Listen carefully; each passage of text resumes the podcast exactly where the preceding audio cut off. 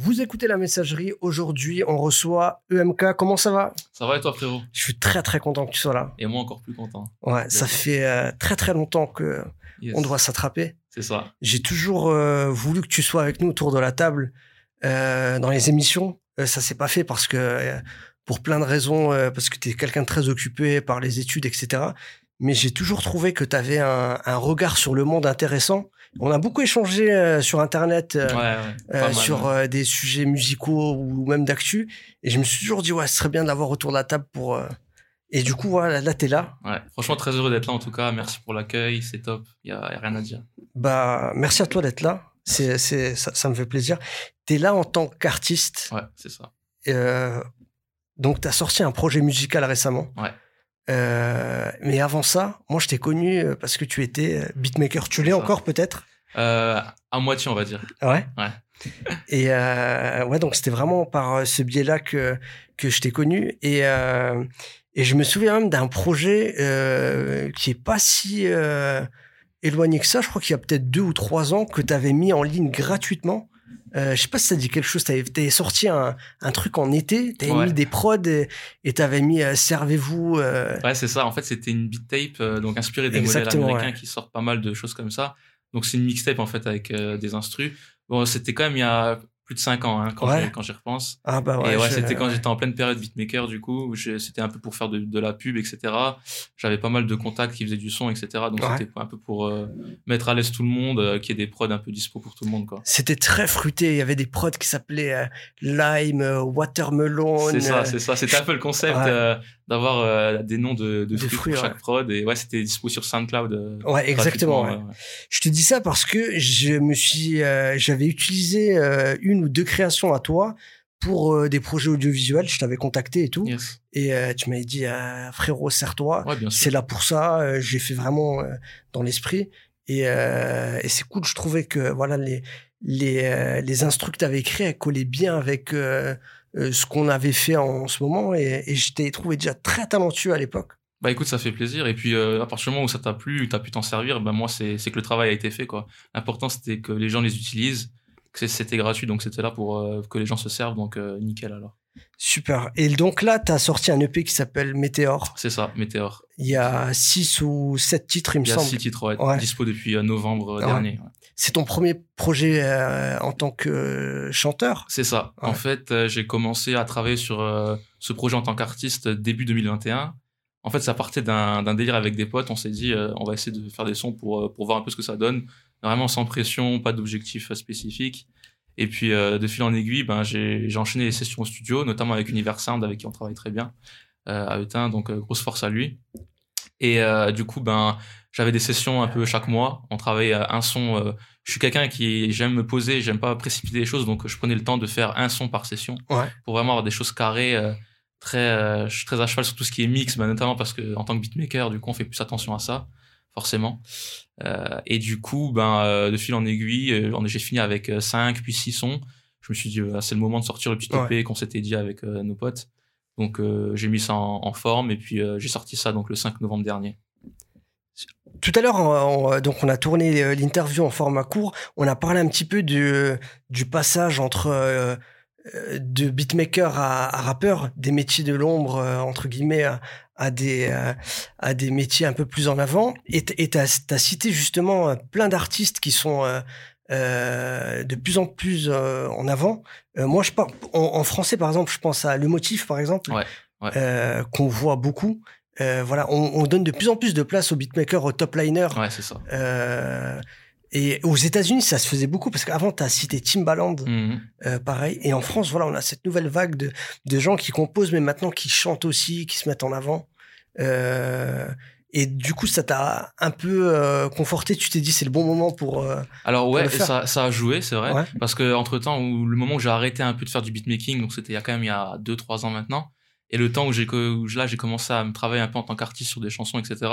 Il s'est quand même passé, on va dire, deux ans, quoi. Et euh, du coup, c'est vrai que il y avait ça aussi, et puis il y avait aussi un peu le côté euh, scène locale ici en Moselle où je voyais de nouveaux artistes bourgeonner à droite à gauche. Je me suis dit, bon, s'ils le font, pourquoi je le ferais pas? Ouais. Euh, J'ai un peu de background musical, bah, notamment en tant que beatmaker. Et enfin, vraiment, en général, la musique, c'est vraiment une passion pour moi. Donc, on peut la retrouver aussi bien du côté composition que du côté rap, chant. Donc, je me suis dit, pourquoi pas essayer pour voir ce que ça donne. Et puis voilà, ça m'a plu. Donc, je continue comme ça. Mais effectivement, là, il y a de plus en plus de médiatisation autour des beatmakers. En France, ou plutôt sur la scène francophone, parce que par exemple, le motif, il est belge. Euh, c'est vrai que c'est beaucoup des top liners aujourd'hui. Que ce soit le motif, Easily. Euh, ils sont vraiment très actifs, surtout sur les réseaux, YouTube, etc. Et euh, ça marche très bien, d'ailleurs. Et euh, c'est hyper bénéfique, je pense, pour la scène euh, hip-hop française en tout cas. Ouais. Il y a quelques années en France, euh, les top liners par exemple, ils n'étaient pas crédités, contrairement aux États-Unis où sur un album, tu avais même le top liner qui était crédité. et en France, nous, on avait l'impression que tu avais un artiste qui faisait tout, mais le top liner, il ramène. Euh, moi, je prends toujours l'exemple de euh, réseau de Niska, le pouloulou qui fait la différence. Et euh, ouais, c'est tu, tu, tu ramènes une mélo ou voilà des, des gimmicks derrière. c'est c'est des fois juste des sortes d'épices que tu rajoutes à ta composition, mais ça fait la diff. C'est ça, ça fait la diff. Et pour rebondir sur ce que tu viens de dire, je pense qu'il y a plusieurs facteurs qui ont fait que du coup maintenant il y a plus de lumière sur les top liners, par exemple. Bah, je pense déjà à la polémique qu'il y avait eu euh, il y a maintenant 5 ans à l'époque avec Drake aux États-Unis, avec Quentin Miller qui était son ghostwriter, qui faisait aussi les top lines. On avait plein de, euh, de maquettes qui avaient fuité, notamment pour lui et Party Next Door. Donc euh, ça, je pense que ça a aussi un peu joué parce que en fait la scène hip-hop française a toujours toujours été liée à la scène hip-hop américaine avec des, quelques années de retard. Euh, par exemple, moi, quand je regarde à l'époque que je faisais des prods euh, très style rap US, donc c'était l'époque, début des années 2010, c'était beaucoup de trap en mode euh, Lex Luger, etc. Ouais. Et puis je faisais ça, et en France, on, me demandait des prods old school, en fait. Ouais. On était encore dans cette mentalité-là. Et puis à partir de Caris, en fait, Booba, qui ont, sorti, qui ont commencé à faire de la trap, c'est à partir de là, on, les gens ont, voulu demander justement des sons un peu plus trap, etc. Donc en fait, t'as toujours un petit décalage entre la partie US et la partie française, mais ça, il y a toujours un petit truc qui vient après. Et par rapport justement au top liner aussi, ce que je pense, c'est que aussi l'évolution en fait du rap français fait que du coup, on demande plus aux top liners maintenant et on les met plus en avant parce que c'est beaucoup plus mélodieux qu'avant. Avant, c'était beaucoup plus des sons très rappés. Les refrains, ils étaient un peu chantés et encore, ça dépend. Ou alors on faisait appel à des chanteuses. Ouais, on ramenait des chanteuses sur les refrains, voilà. Donc ça, c'était le parfait, le combo rap R&B qu'on a tous connu, hein, Kenza Farah, Sherif Aluna, des choses comme ça. Et euh, du coup, c'est vrai que maintenant, ça évolue beaucoup. Je pense que c'est ça aussi qui fait que du coup, on met plus la lumière sur les top liners.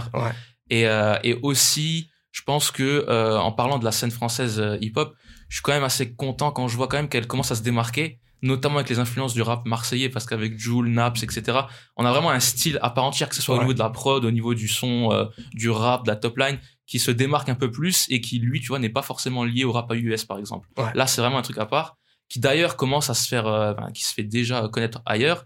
en parlant par exemple du rap allemand, eux, s'inspire beaucoup, beaucoup du rap marseillais, de Joule, etc. Euh, les gros rappeurs allemands que tout le monde écoute en Allemagne, Raf Kamora, MC Bones, etc. Eux, ils s'inspirent clairement de ça. Euh, ils en font la même référence dans leur son, etc. Donc ça, c'est vraiment cool parce que du coup, ça donne une bonne visibilité au rap français qu'elle avait peut-être pas forcément avant. Ou avant, elle dépendait un peu trop, tu vois, du rap américain, des choses comme ça. Ouais. On voit que tu as quand même, euh, es un passionné. Tu as une, une, connaissance de l'univers musical parce que tu, tu, écris, tu chantes, tu composes. Est-ce que tu as un peu cette déformation euh, euh, professionnelle où tu es pointilleux sur euh, tes propres trucs ou même sur tes choix, sur ce que tu vas écouter? Est-ce que tu es, de plus en plus exigeant? Ouais, complètement. Et comme tu dis, ça peut être une déformation professionnelle parce que parfois, ça ça, va pas forcément me servir, mais euh, bah, rien qu'en parlant déjà en studio, sur le mix, dès, que je suis en studio, euh, bon, Cédric il pourra le dire, c'est, je suis hyper hyper pointueux, et très, très patient, hein, Cédric. Ouais, ça c'est clair, hein, très très très patient. Et euh, c'est vrai que même après quelques jours après, à chaque fois je lui dis prends ton temps, le mix, faut vraiment qu'il soit nickel. Je fais plein de tests, je teste avec les écouteurs, avec le casque dans la voiture, je demande à mes potes leur avis, etc. le mix voix, prod, etc. Je suis alors, j'ai vraiment envie d'avoir le meilleur résultat possible. C'est marrant parce que la plupart des artistes, ils veulent euh, au moment de la création, ils veulent que ça sorte vite. Et des fois, euh, on laisse euh, des détails. On dit, il faut, faut que ça sorte. Je veux que les gens écoutent. ouais, ça c'est. Je pense que c'est peut-être parce qu'en général, ces personnes n'ont pas forcément un recul ou elles sont très dans le moment et donc elles ont vraiment envie d'avoir le produit fini tout de suite. Après, c'est, je pense, c'est peut-être l'âge et puis euh, tu vois l'expérience dans le milieu qui fait que tu as plus de recul et que tu es plus patient et que du coup tu veux vraiment avoir un meilleur résultat. Et aussi parce que du coup, si tu as moins d'expérience, tu as moins de recul et du coup tu remarques moins un peu les imperfections sur le son. Tu vas l'entendre dès le début et tu, pour toi il va être nickel dès le début parce qu'il va être propre parce que tu es en studio, que tu jamais en studio avant et que ça sonne déjà par nature propre. Mais c'est vrai que si tu as, déjà fait des mix avant, que tu es déjà allé en studio avant, etc tu arrives à, à, détecter, on va dire, les imperfections. Tu sais que c'est pas parfait. Et tu sais qu'avec le temps, en laissant plus de temps au mix, etc., ça permettra d'avoir un résultat beaucoup plus léché, beaucoup plus propre. Et euh, je pense que c'est plus important. Aujourd'hui, je pense que les gens demandent beaucoup de qualité. Euh, il y a des artistes qui sont très prolifiques. Un Joule, par exemple, qui fait beaucoup de quantité, mais ça, il est quand même à cheval sur la qualité. C'est quelqu'un qui est très à cheval sur la qualité. Donc euh, c'est ça en fait. C'est pas juste faire de la quantité pour de la quantité. Et je pense que après c'est normal que des gens soient, ils ont en studio, c'est leur première fois en studio, etc. Ils sont jeunes, ils ont envie d'avoir le produit fini, de balancer ça c'est un peu l'excitation du moment. Et puis, je, voilà, je leur en veux pas pour ça. Hein. Mais avec le temps, je pense qu'ils vont aussi, euh, je pense, un peu voir un peu plus que la, qualité, c'est aussi important. Et puis, du coup, de prendre plus leur temps sur le mix, des choses comme ça. Alors, sur ton, euh, le projet que tu as sorti, euh, il est finalement très diversifié. Il y a de la mélodie, il y a des moments où ça kick, il y a des messages, il y a. Mais il y a un univers qui qui est assez cohérent et qui revient souvent. Moi, il y a un mot qui revient souvent, c'est euh, l'argent, mais l'argent comme moyen de se libérer, de s'évader. Ouais. Ouais, donc comme tu le dis, j'ai essayé d'avoir vraiment quelque chose de cohérent. Donc euh, il y, a, y, a, ce thème-là, ouais, c'est vrai. Parce que bah, je pense que ça aussi, c'est les influences aussi, beaucoup de rap américain à l'époque, parce que eux, c'est vraiment ça. Mais c'est vraiment, comme tu l'as dit, pour un moyen, quoi. C'est vraiment pour, euh, pour permettre de faire des choses, pour, pour un peu devenir indépendant, etc. Je pense que c'est important. J'ai aussi d'autres thèmes quand même qui reviennent aussi. C'est euh, c'est très très beaucoup sur la nostalgie, le temps qui passe, des choses comme ça. Euh, et ça, euh, même parfois sans m'en rendre compte, en fait, je pars sur des thèmes comme ça, sans vouloir partir forcément sur ce thème-là. Mais c'est aussi, je pense, le choix des instruments qui fait ça, parce que je pars souvent sur des choses mélodiques, mais aussi assez nostalgiques, avec des sons un peu mélancoliques, des accords assez, beaucoup de mineurs, tu vois. J'aime beaucoup les accords en, en mineur, donc forcément, ça va t'amener des vibes un peu plus mélancoliques qu'autre chose mais que ça reste quand même mélodieux. Ouais. Moi, ouais, j'ai trouvé vraiment, bah voilà, ce, ce, ce mix, voilà, même euh, ce que je te disais, quand tu peux parler d'argent, c'est pas dans l'idée d'en avoir plein et, et d'écraser les autres avec, mais de se dire, je veux gagner de l'argent pour pouvoir partir et euh, ouais, ce sentiment d'évasion, de liberté, et même, tu vois, dans tes titres, il y a moi, il y a un champ lexical, tu vois, si tu prends ailleurs, rêve, hémisphère, dans les airs, vaisseau, tu vois, c'est plein de choses qui te servent un petit peu à, décoller d'une de notre réalité. Ouais, c'est ça, c'est exactement ça. C'est c'est assez, on va dire aérien, on va dire, et du coup, ben c'est aussi pour ça après que j'ai décidé d'appeler ça un peu météore, un peu l'ambiance, tu vois, atmosphérique, etc. Et euh, rester cohérent, comme on l'a dit, avoir vraiment euh, quelque chose d'assez cohérent. Bon, ça reste un premier projet, ça reste un EP, donc on on va dire que c'est un peu quand même, ça demande moins de travail qu'un album complet avec beaucoup plus de sons, euh, plus de de thèmes, de concepts, etc mais j'ai quand même essayé d'avoir un truc de un, peu cohérent pour être un, peu crédible à minimum quoi. Ouais. Moi, il y a une question que j'aime bien euh, poser aux artistes, euh, pas qu'aux chanteurs en général, c'est sur la notion de de tristesse, de bonheur euh, dans la composition. Et moi, ça m'a fait tilt sur un dans le morceau Rêve où tu dis heureux, heureux, je ne l'ai jamais été. Est-ce que voilà, moi la, la question que j'aime bien poser aux artistes, c'est est-ce qu'il faut être dans un état de tristesse pour créer, pour composer? Alors, j'ai envie de dire, moi je pense que ça dépend des artistes, mais euh, comme tu dis, en fait, en fait, ça, c'est assez, on va dire, paradoxal. De nature, je suis quelqu'un de très nostalgique. Mais on va dire que je suis heureux dans ma nostalgie. Ça veut dire qu'en fait, j'aime me remémorer des choses et puis euh, on va dire que ça, je reste triste tout en étant quand même heureux dans cette partie-là. Et en fait, je me dis que du coup, enfin, euh, en fait, parce que être heureux, c'est pour moi, ça veut dire vraiment le bonheur. C'est vraiment et pour moi, c'est très compliqué d'atteindre ça. Si quelqu'un l'est vraiment dans sa vie, euh, franchement, félicitations parce que on pourra. Pour moi, c'est quelque chose presque d'inatteignable en fait, d'être vraiment heureux. Il y aura toujours quelque chose euh, qui fera que voilà, même si ce sont des choses pas forcément graves ou autres. Et du coup, je pense que du coup, bah, c'est aussi bien dans le sens où ça te permet quand même d'avoir un objectif et de se dire voilà, euh, là, je suis pas heureux ou il y a des choses qui vont pas. Il faut agir pour justement arranger les choses, que ça soit par rapport à une passion, c'est-à-dire euh, sortir des projets en tant qu'artiste et puis euh, un peu voilà se, on va dire se reconnaître dans ça et puis un peu se libérer, comme tu l'as dit, s'évader. Ou que ça soit dans des choses de la vie courante hein, ou des, des problèmes qui peuvent arriver à tout le monde. Enfin voilà, il y a des choses qui font que dans nos vies privées, euh, on n'est pas heureux, des choses, des événements tragiques qui peuvent arriver. Et puis voilà, mais c'est aussi ça qui donne une force, je pense. Donc, quitte à être malheureux, mais au moins pouvoir avancer et être plus fort dans la vie, moi ça me va. Ouais, j'ai l'impression que tu es quand même T'as beaucoup de recul et de sagesse et que tu es conscient de ça, que, euh, voilà, comme tu dis, on peut tous avoir euh, euh, des moments ou même des angoisses, mais que tu arrives à te dire finalement ça va et tu arrives à, les canaliser et à te dire finalement c'est pas si mal. C'est ça en fait. En fait, je pense qu'il faut relativiser parce que, comme je l'ai dit, on a tous des problèmes. Bon, après, certains sont plus graves que d'autres.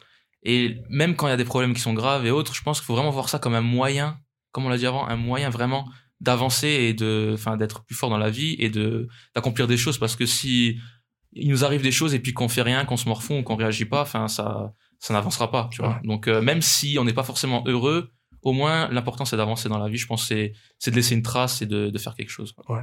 Tout à l'heure, tu as parlé de Joule et de, de la scène marseillaise.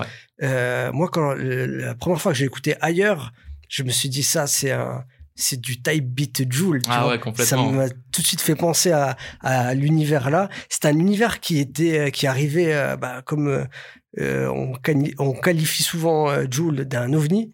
Euh, quand Joule il est arrivé avec ce côté très dansant, mélodieux, de se dire, voilà, on peut faire de la musique juste pour faire de la musique. Pas obligé d'avoir euh, des revendications sociales ou des messages, ou juste kiff, écoute. Et euh, dans ailleurs, bah, j'ai retrouvé, euh, en tout cas dans la prod, est-ce que c'était un peu un challenge pour toi de, de poser sur, sur cette prod? Alors complètement, ouais. Parce que déjà, bah, c'est le seul son un peu dansant, on va dire, du, du, projet. Donc euh, déjà, je me suis dit, je vais en mettre un. En plus, euh, c'était, je l'ai enregistré en période un peu estivale, donc, euh, j'étais un peu dans le mood, voilà. Et, paradoxalement, c'est des sons. J'écoute beaucoup de sons de la scène marseillaise et des sons pas forcément qui bougent, mais beaucoup aussi qui bougent. Et du coup, ben, je suis tombé sur ça et je me suis dit, autant en mettre un dans le projet pour un peu plaire à tout le monde. Et puis, c'est quand même quelque chose que j'écoute beaucoup, donc c'est quand même quelque chose que j'ai envie de faire. Mais c'est vrai que naturellement, quand j'ai écouté des prods, je vais plus tendre vers des prods de type un peu trap ou même drill, avec des, des mélodies quand même, mais qui vont être un peu moins dansantes, un peu plus mélancoliques, des choses comme ça. Donc c'est vrai que c'était un peu un challenge. Déjà que j'avais commencé en tant qu'artiste très récemment, donc mais ça fait même pas un an, et que de base, je travaille beaucoup sur des sons assez euh, trap ou drill, avec euh, des ambiances un peu moins euh, dansantes, on va dire. Donc clairement, c'était un challenge, mais c'était c'était vraiment une envie, quoi. C'était vraiment aussi une envie.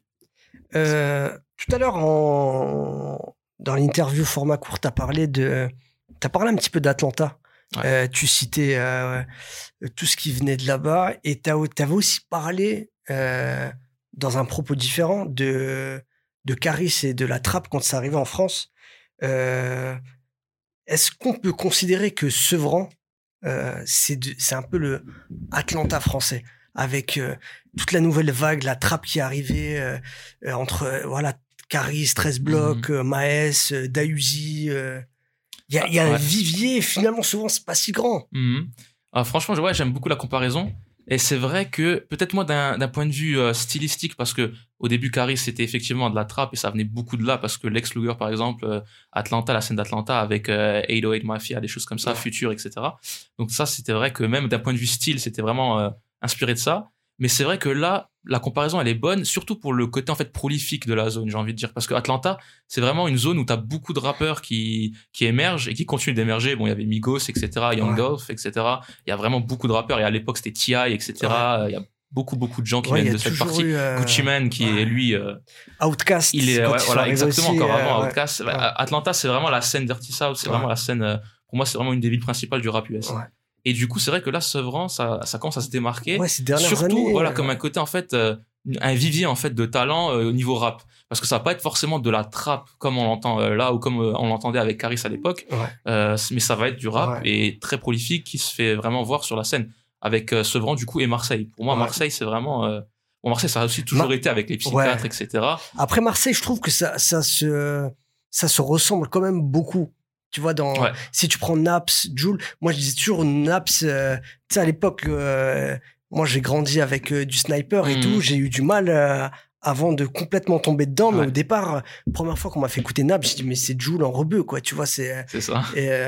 mais je trouve que, tu vois, sur Sevran, tu prends Maes, il arrivait avec de, la trappe mélodieuse, tu vois qui n'y avait pas forcément au départ, même si beaucoup le qualifient de rap zumba, tu vois, euh, moi je trouve que c'est pas péjoratif, tu vois, parce que ça, ça ramène un côté euh, bah, mélodieux, entraînant et tout, mais derrière, euh, tu vois, ça kick quand même, et puis. Complètement, moi je suis, je suis totalement d'accord avec toi. Et pour moi, c'est vraiment pas voilà faire de, du rap avec des, des, morceaux dansants ou des parties dansantes parce que souvent c'est ça aussi. C'est tu vas avoir un couplet un peu trap et puis un refrain plus dansant, etc. ou vice versa.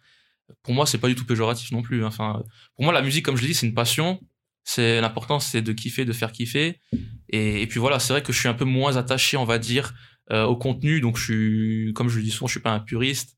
Donc pour moi, c'est vraiment la musique qui parle, c'est vraiment la mélodie qui va me parler. Et aussi par, par mon côté beatmaker, du coup, qui, par nature, en fait, on, on fait, on fait plus attention aux mélodies et à la rythmique qu'aux paroles en soi. Euh, on va arriver bientôt en période de, de présidentielle. Euh, souvent, au moment des grandes échéances, on, on demande aux artistes de s'engager, de prendre position, d'inciter les gens. Toi, qu'est-ce que, euh, quel regard tu portes sur ça? Est-ce que pour toi, les, artistes, ils sont là pour euh, prendre position ou, pas?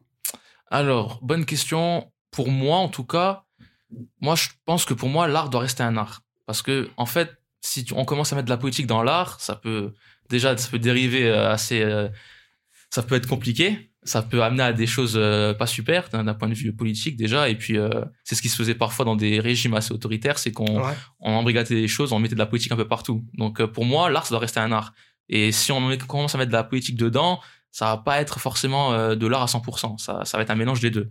Après, si un artiste veut s'engager ou autre, évidemment, il peut le faire. Pour moi, je suis vraiment dans une approche assez libertaire où chacun peut s'engager s'il le veut. Mais après, subir des pressions, des choses comme ça pour s'engager parce que telle partie a dit ça et demande le soutien de telle, telle personne ou autre, je trouve ça un peu dommage, un peu triste, tu vois. Et, et ça, et ça infantilise un peu les gens, je pense, parce que du coup, pour moi, chaque personne est libre de savoir euh, ce qu'il doit faire, ce qu'il veut, etc. pour lui ou pour le pays et commencer, tu vois, à, influencer un peu les gens. Pour moi, c'est mon côté un peu, on va dire, libéral qui, qui n'aime pas ça, quoi. Ouais. Et les, les, les, reproches du public, parfois, je sais pas si tu as suivi récemment, il y a eu euh, euh, le Grand Prix de Formule 1 en Arabie Saoudite. Et il y a Justin Bieber qui est chanté pour euh, l'inauguration et tu avais euh, aux États-Unis, plein de gens qui ont dit non, faut pas euh, chanter là-bas. Euh, L'Arabie Saoudite ne respecte pas les droits de l'homme et tout. Et moi, je me suis dit, mais attends, mais si tu veux entre guillemets être contre un pays pour différentes raisons, hein, peu mmh. importe. je veux dire, voilà, c'est aux, pays eux-mêmes entre les accords financiers, etc., etc. C'est pas aux artistes. Tu vas pas dire un artiste ouais, va pas chanter là-bas parce que euh, c'est pas cool ce qu'ils font, quoi. Ouais. Euh, bah, par rapport à ça, j'avais pas entendu, mais je sais qu'il y a souvent des, des genres de polémiques euh, de ce style. Après, pour moi, en fait, ça reste la société de l'artiste. En fait, si lui veut, veut y aller pour X ou Y raison, à partir du moment où il l'assume, enfin, il y a pas de souci, tu bah vois. Et après, souvent, c'est des raisons financières. Voilà, voilà. Et après, après, le problème, ça peut être, ben, avec les réseaux aujourd'hui, t'as de plus en plus de pression sur les réseaux qui vont faire que on va on va boycotter tel ou tel artiste. Après, voilà, c'est à l'artiste aussi de faire ses choix et d'être responsable, j'ai envie de dire. Après, euh, s'il va commencer à, trouver des excuses, des choses comme ça, ça va pas être top. Ça va être, je pense, ça va faire empirer les choses. Pour moi, à partir du moment où tu fais quelque chose, il faut juste l'assumer. Et puis à partir de ce moment-là, ça devrait aller. Et puis, euh, sinon, tant pis. Mais c'est vrai que les réseaux, il y a quand même une grosse pression souvent qui vient des réseaux. Il faut faire attention à ça aussi parce que du coup, ça peut aussi devenir dangereux. Ouais. Bah, en parlant de ça, il y a eu euh, beaucoup de concerts annulés par la fachosphère sur Twitter. Euh, Medino Bataclan, euh, Black M, ah etc. T'as plein de, de pressions qui naissent des fois sur Internet. Souvent, c'est des groupuscules des partis hmm. extrêmes qui arrivent à influencer, qui arrivent à annuler des, des, des, rappeurs. c'est souvent le rap qui est, qui est pris pour cible, bizarrement. Est-ce que, voilà, ça, c'est un débat qui avait déjà il y a des années et des années avec euh, Monsieur R, euh, avec euh, des NTM, avec Sniper. Je sais pas si tu avais suivi Sniper déjà en 2003-2004. Ils avaient la tournée annulée quand Sarko il était, était Premier ministre. Et on arrive là en 2022 bientôt. On parle encore de ça. Est-ce que tu trouves que... Pourquoi le rap fait toujours peur comme ça? Alors, bonne question. Bonne question. Euh, bon, déjà, je pense qu'en tout cas aujourd'hui, c'est quand même mieux qu'avant, parce que là, franchement, il faut le dire, le rap, c'est le euh, style musical majoritaire en France. Ça fait euh, des années, j'ai envie de dire. J'ai envie de dire, même 10 ans. Enfin, c'est vraiment là, ça se voit de plus en plus. Surtout quand tu vois en fait les sons qui tournent le plus en radio, les sons qui, qui tournent le plus même en, en fait partout en fait, en boutique ou dans les tops des, des streamings, des choses comme ça t'entends beaucoup de sonorités rap et même les artistes qui ne sont pas forcément du milieu rap font beaucoup plus de sons comme ça ça soit, que ça soit un peu des, des, sonorités urbaines style trap ou même beaucoup aussi de tout ce qui est reggaeton dancehall etc ça ça va beaucoup plus vers ce sens là qu'avant avant c'était beaucoup soit de la variété pure et dure soit de l'EDM du son club électro dance des choses comme ça ça c'était beaucoup ça dans les années 2000 Et euh, le rap, c'était vraiment du rap. Aujourd'hui, le rap, il s'est un peu, on va dire, euh, édulcoré dans toutes les industries du, tous les styles en fait euh, musicaux qui existent un peu. Et du coup, ça, pour moi, ça montre que le rap, enfin, c'est vraiment, il est là et c'est vraiment là pour durer et que c'est vraiment le style majoritaire en termes d'écoute, en termes de public, etc. Et en France surtout. Donc, je pense qu'aujourd'hui, il fait beaucoup moins peur. Et à l'époque, je pense que, bah, comme on l'a dit, c'était surtout des, je pense, que c'était beaucoup pour des raisons politiques en fait. Et pour plaire à un certain électorat ou vice versa. Enfin, je pense que c'était beaucoup ça. Aujourd'hui, je pense qu'il fait moins peur. Et ça peut aussi être lié, je pense, peut-être au fait qu'il est beaucoup moins contestataire qu'avant. Ça, c'est aussi, c'est aussi, je pense, une raison qui fait que du coup, il s'inscrit plus dans le divertissement qu'autre chose maintenant. Euh, ouais, super intéressant ce que tu dis, ouais, euh, parce que euh, comme je te disais, moi, j'ai grandi avec une notion euh, du rap où ça devait être comme ça, où il fallait euh, euh, des messages, etc., etc. Et maintenant, voilà, comme tu dis, ça s'est tellement diversifié que si tu as envie d'écouter juste pour kiffer, tu trouveras les artistes qui te font plaisir. Si tu as besoin de réfléchir, tu trouveras. Si tu veux t'évader, voilà, on a une diversité dans le rap qui est, incroyable, tu vois, entre... Jules, Caris, tu vois, tu as un, grand écart. Kerry James. Kerry James. Et tu penses quoi de Booba, toi? Alors, musicalement ou euh, personnellement? Ah, C'est Booba. Euh, Comme tu veux. Euh, tu, distingues les deux déjà? Entre entre l'instagrammeur on va dire ouais parce que je pense qu'il est un peu parti en live depuis qu'il est un peu sur les réseaux. Enfin je sais que ça plaît aux gens et du coup ça fait parler de lui beaucoup mais est-ce que tu penses que c'est volontaire de sa part ou est-ce que tu as l'impression bah que il fait sa crise de la quarantaine non je pense que je pense qu'il il est comme ça et que ça le dérange pas et que du coup c'est enfin voilà pour lui c'est normal mais c'est un jeu. Ouais, voilà. Mais c'est vrai que parfois, bon, ça fait un peu, euh, on va dire, gamin, ou parfois ils s'entêtent euh, envers des personnes, des choses comme ça, qui n'ont peut-être rien demandé, tu vois. Donc ça, franchement, j'ai pas accroché, tu vois. Euh, par rapport à son son, évidemment, quand j'ai commencé à écouter du rap, en passant du rap US au, au, rap français, évidemment, tu passes par Booba, c'est sûr. Hein. surtout à l'époque, etc., avec 09, etc. Mais c'est vrai que déjà d'un point de vue son, j'écoute pas vraiment Booba j'écoute plus trop. Ben, évidemment, quand il fait, il fait des sorties d'albums, des choses comme ça, on écoute quand même pour voir s'il y a un, pas un ou deux sons qui va nous plaire. Moi, perso, j'ai, j'ai décroché, ça fait peut-être cinq ans comme ça. Ouais. Les derniers sons, ouais, non, j'écoute pas. Enfin, j'écoute euh, quelques secondes pour voir ce que c'est. Ouais, mais. Mais ça, ça, ça, ça, va pas me plaire. Ça te parle plus, hein. Ouais, ça me parle pas. Le dernier album Ultra, t'as pas. Non, j'ai pas, pas accroché. ouais, ouais. Et puis, c'est vrai que même, euh, on va dire, ces frasques sur les réseaux, ça m'a, ça m'a aussi un peu euh, ralenti, tu vois, dans le fait de dire. Mais j'ai jamais été vraiment un grand grand fan de Booba, hein, ça il faut le dire.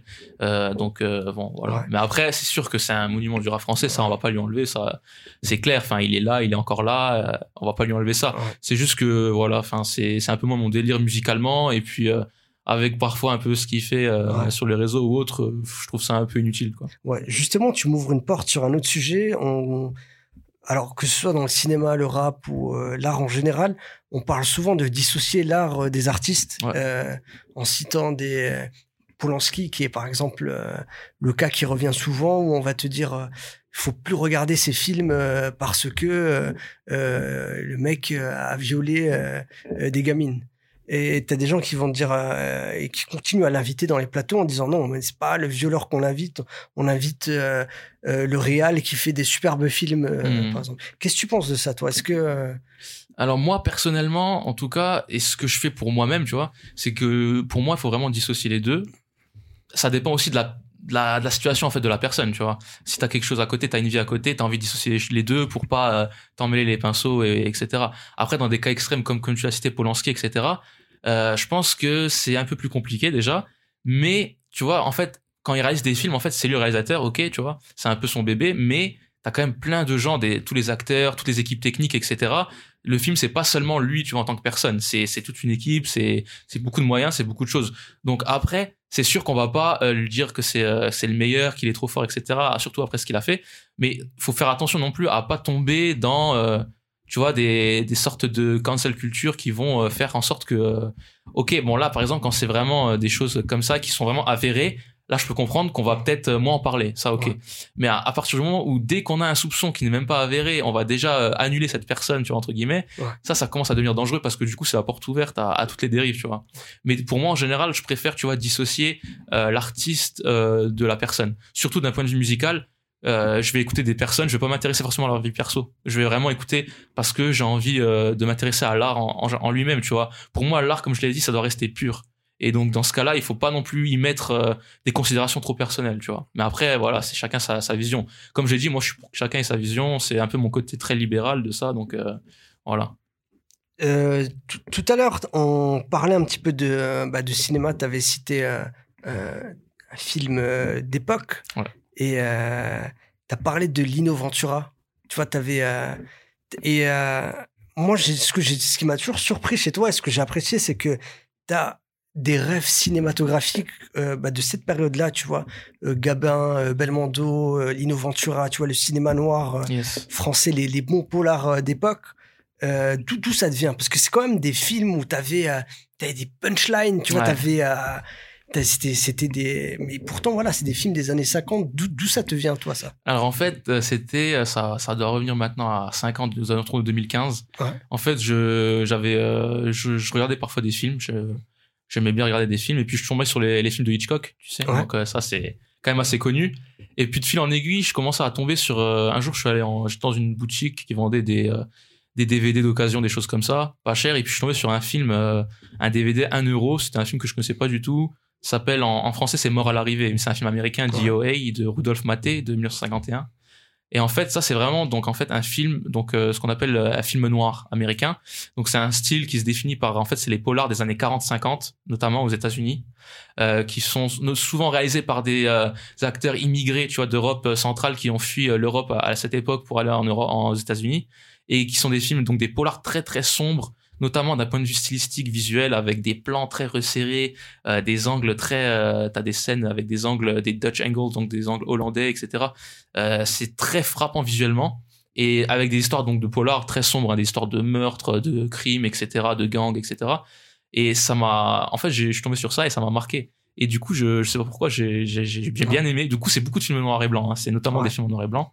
Donc, ça va pas plaire à tout le monde. Mais euh, du coup, je suis tombé là-dedans et puis euh, j'ai continué. Et puis là, j'ai j'ai pas arrêté. J'ai regardé presque tous les jours, je regardais à nouveau. Je me suis fait un, un petit euh, lexique perso où j'ai Ouais. j'ai tous les films que j'ai regardés. J'ai une grosse collection aussi en termes de DVD aussi sur l'ordinateur.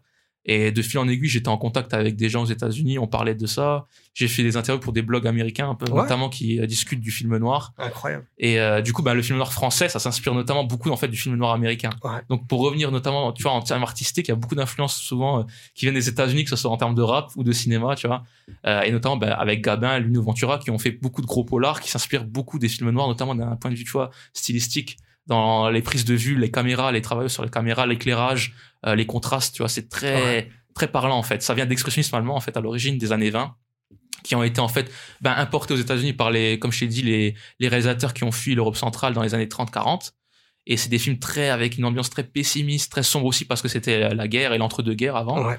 Donc euh, c'était, euh, mais c'est très très, euh, comment dire, c'est très avec une grosse atmosphère, tu vois, très sombre et visuellement c'est hyper parlant. Et en fait, ça a inspiré beaucoup de films. Les, en fait, c'est un peu les thrillers d'avant. C'est, c'est vraiment les ancêtres des thrillers d'aujourd'hui. Et t'as des gros réalisateurs, que ça soit Tarantino par exemple avec Reservoir Dogs, je pense que tu connais.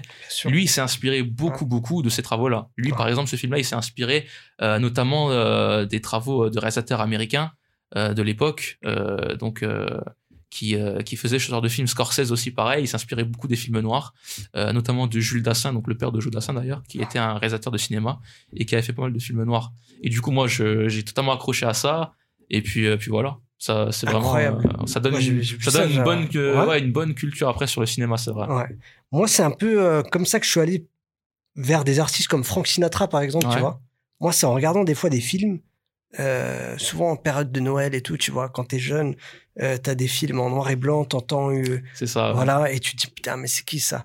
Et après, euh, moi, tu vois, par exemple, Sinatra, quand j'ai euh, j'ai, euh, quand j'ai su qu'il s'appelait Frank Sinatra, quand tu commences à, à, à écouter un peu, tu fais sa discographie, après t'apprends que euh, son histoire, que la mafia euh, finançait ses albums, euh, tu vois?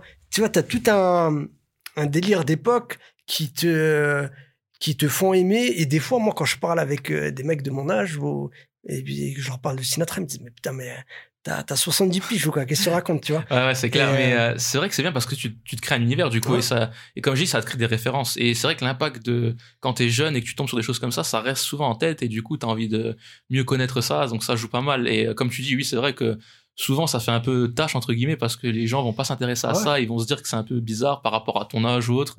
Euh, et du coup, mais moi je pense que c'est une force quoi. Enfin, vraiment, ça donne euh, une euh, des références que pas tout le monde n'aura, donc c'est cool. Ouais, tu consommes beaucoup de films et séries, toi? Ouais, ben justement en parlant de ça, ben les films noirs comme je te parlais, ça j'en consommais beaucoup beaucoup. Là en, ce moment un peu moins parce Ouais. que déjà j'en ai- vu beaucoup donc euh, au bout d'un moment t'as plus grand chose à regarder vu que c'est des films qui datent un peu. Ouais. Euh, sinon en termes de séries non pas vraiment. Je Ouais. suis c'est vrai que j'ai jamais été très très série et film à part ça du coup, mais euh, sinon en termes de séries, ben, les gros classiques hein, comme je l'ai dit, Prison Break, ça c'était la série pour moi c'est la Est-ce c'est la que- meilleure série. Moi, je suis, je suis un peu. Dis-moi. Tu vois, Prison Break, pareil, j'ai adoré, vraiment, tu vois. Et, mais je trouve qu'à partir de la saison 3, je trouve que les deux, les deux premières saisons, elles sont incroyables. Ouais. Et à partir de la saison 3, ça va trop dans tous les sens, tu vois. Ouais, mais ça je pense c'est le problème des séries d'aujourd'hui, tu vois. Ouais. Bon, c'était le début avec Prison Break, mais là, c'est encore plus le cas maintenant avec d'autres séries. C'est qu'en fait, t'as un, bah, t'as un, un gain financier évident sur les séries. marche, voilà, donc, euh, donc, ça marche, t'as envie euh, de l'exploiter à fond. Ouais. Et t'as aussi beaucoup de fans souvent qui vont demander, bah, l'exemple avec la saison 4, euh, quand elle était sortie, enfin non, la saison 5, pardon, quand elle Ouais. était sortie, on l'attendait depuis des années, elle est sortie, je crois, 2015, 2016, Ouais. 2017. Et euh, c'est beaucoup aussi les fans qui demandaient euh, une nouvelle saison. Et pareil, là, ils demandaient une saison 6.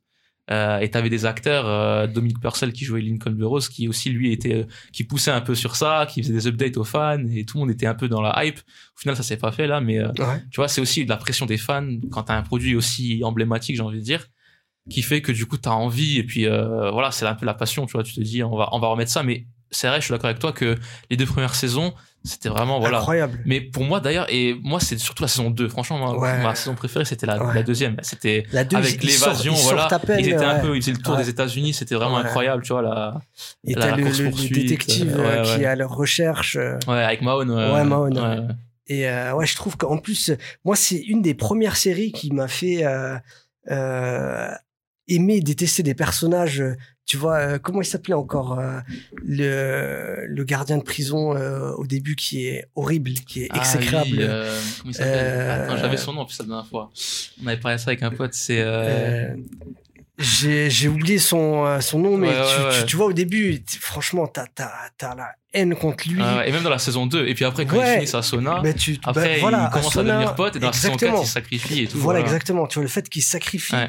Ou même, tu vois, je sais pas si tu te souviens, à la fin de la saison 1, euh, il se fait tège de la prison euh, parce qu'ils ont réussi à s'évader. Oui, oui, bah même dans la saison 2 en fait. Ouais. Ouais, ouais, c'est ça. Et il rentre à la maison, tu vois qu'il a une vie de merde parce qu'il vit Ouais. encore chez sa mère. Et il essaie de se suicider avec. Ouais. euh, ouais, ouais. Et euh, sa mère, elle lui dit, ouais, tu, je crois, il dit, ouais, je bosse pas aujourd'hui ou un truc comme ça. Et tu vois qu'il a une vie euh, misérable et t'as de l'affection pour de lui. l'affection, ouais, t'as de la tu- peine. euh, Ouais, t'as de la Et moi, cette série, elle m'a dit, ouais, il y a plein de personnages où, où j'étais tiraillé dans mes sentiments. Et c'est là que tu te dis, ouais, c'est une bonne série. Ouais, franchement, c'est une bonne série et comme tu le dis, tu vois, tu développes de l'affection pour les personnages ou de la haine ou autre, mais tu vois, tu, tu t'es vraiment dans l'univers, tu te mets vraiment dans l'univers et tu crées des, des liens avec la série, quoi. C'est vraiment, c'est vraiment ouf, quoi. Ouais. T'as parlé des DVD à 1 euro. Moi, je suis comme toi. Ouais. Vraiment, je, j'ai plein, plein. Bah, t'as vu là, on a Ouais, une collecte, même chez moi, tu vois. Euh, toi, com- comment est-ce que tu consommes généralement les films? Est-ce que c'est les DVD ou est-ce que voilà, on est beaucoup à l'ère du streaming? Ouais. Il y en a qui regardent sur les, les téléphones. Toi, t'es dans quel mood généralement quand Alors, moi, au début, c'était beaucoup les DVD. Ouais. Euh, mais après, j'ai, je suis vite passé à tout ce qui est streaming, digital, etc. C'est beaucoup plus simple déjà Ah ouais. en termes de place. euh, parfois, c'est même avantageux en termes de, de coût, tu vois. Donc, euh, c'est ça. Mais après, téléphone, je consomme pas trop sur téléphone. J'aime bien quand même avoir un écran. Donc, au moins sur l'ordi, le Ouais. PC portable, ou sinon la télévision. Mais après, sur le téléphone, je vais pas, je vais pas me faire un film entier sur un téléphone. Quoi. Ça va Ouais, être, euh, bah, ouais. Bah, Sauf si voilà, t'es dans les transports et que t'as, Ouais. t'es un peu en galère, mais sinon, euh, voilà. Mais c'est vrai que c'est plus simple en digital, quoi, c'est sûr. Mais après, quand même, pour certains films ou des trucs un peu introuvables, c'est bien d'avoir les DVD, et, euh, tu vois, c'est toujours, euh, C'est clair, ouais. c'est ça. Et puis c'est un peu nostalgique, tu vois. Ouais. Moi, quand j'ai grandi, j'étais beaucoup sur VHS. tu Ouais. vois. Comme j'ai dit, j'ai eu Internet, euh, j'avais euh, déjà 14 ans. Avant, j'avais pas. Internet du tout. Euh, du coup, c'était beaucoup de VHS, choses comme ça. J'avais encore le, le lecteur vidéo. Et ça, je les ai encore sur les VHS, tu vois. C'est Ouais. plein de souvenirs, tu vois. C'est Exactement. une époque différente, on va dire. Et est-ce que tu vas un peu au cinéma ou, ou pas du tout? Alors, euh, pour tout te dire, pas vraiment. Ouais. Là, déjà, pour te dire, parce que tu vois, donc mes goûts cinématographiques, ce sont Ouais, des films très anciens, donc euh, ils vont pas forcément être au cinéma. Après, euh, ça m'empêche pas d'aller, tu vois, deux, trois fois par an avec des potes pour voir un film qui a l'air intéressant. Là, le dernier film que j'étais allé voir au cinéma, c'était Old, qui était sorti cet été. Euh, tu sais, ce film, Ouais. euh, donc, euh, le réalisateur de Get Out qui avait Ouais. euh, un film assez spécial, tu vois, c'est un thriller assez spécial où t'as les gens qui euh, arrivent sur une île et qui commencent à vieillir, à mourir euh, prématurément. Donc ça, c'était avec un pote, on s'est dit, les délires un peu comme ça, on, va essayer d'aller voir. Sinon, c'est vrai que je vais pas très souvent, maximum deux, trois fois par an, quoi.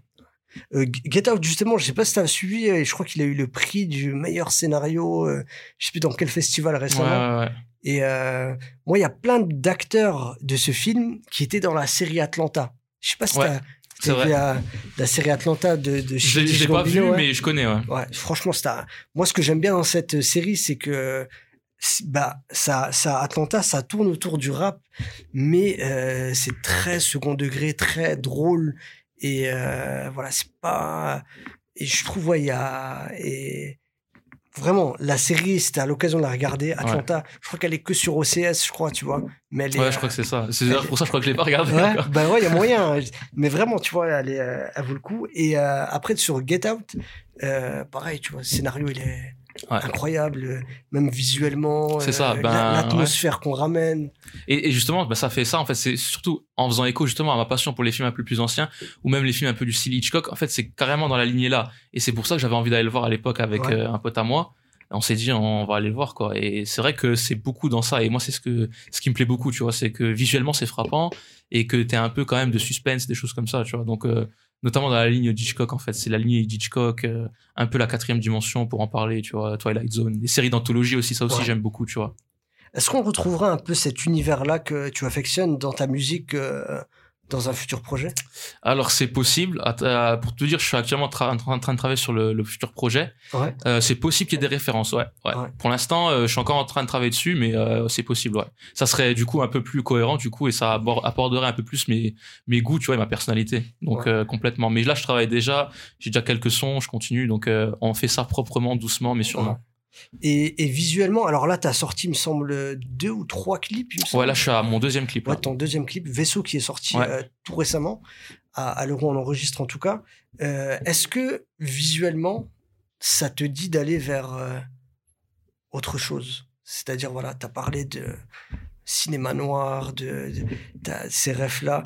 Je te dis ça parce qu'on voit de plus en plus dans, dans le rap français, il y a eu la vague PNL qui sont arrivés avec des clips euh, en trilogie euh, où tu as des clips de 20 minutes avec euh, des courts-métrages, quoi. Et tu as de plus en plus de rappeurs qui font de, de, de séries, tu vois. Tu as La Crime, tu as Sosomanes, t'as, il y en a plein qui ont fait. Est-ce que toi, c'est un truc qui t'intéresse? Bah, franchement, c'est sûr que à partir du moment où ça te permet de développer un peu ton univers, c'est sûr c'est intéressant parce qu'en fait, ces choses-là, ça te permet surtout à, à, ces artistes de développer leur univers.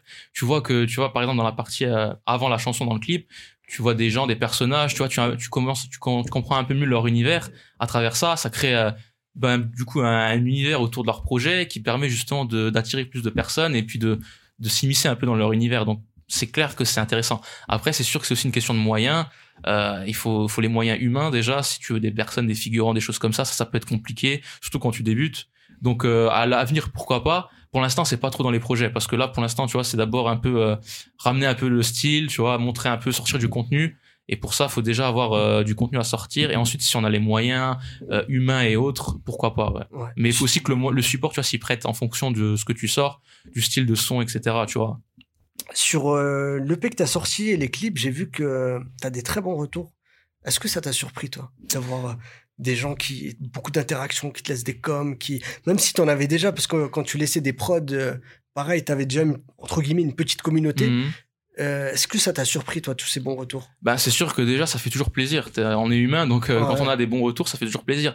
Ça m'a surpris ouais quand même parce que du coup j'étais j'étais je, je, faisais pas de son avant donc là je suis arrivé un peu à contre-pied. Les gens avaient l'image de moi donc beatmaker ou sinon pas grand chose et là j'arrive avec le côté un peu plus artiste.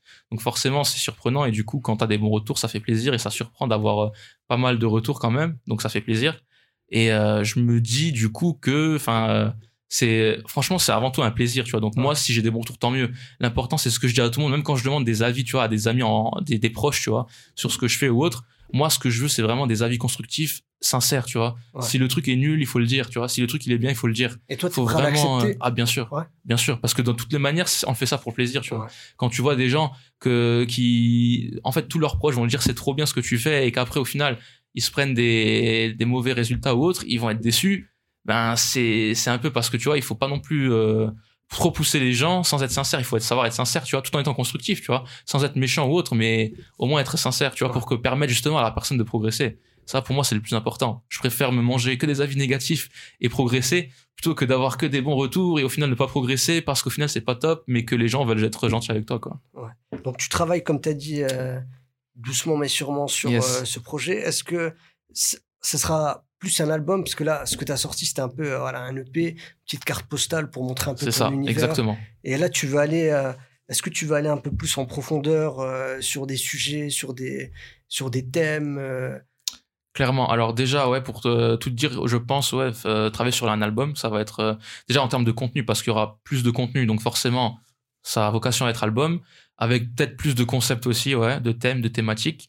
Après, aller profondément, euh, tu vois, dans les aspects personnels, je sais pas avoir. Comme je t'ai dit, j'aime quand l'art est pur et que on, on, se focalise un peu plus sur les mélodies et sur euh, un peu la structure. Voilà, euh, voilà, c'est ça en fait.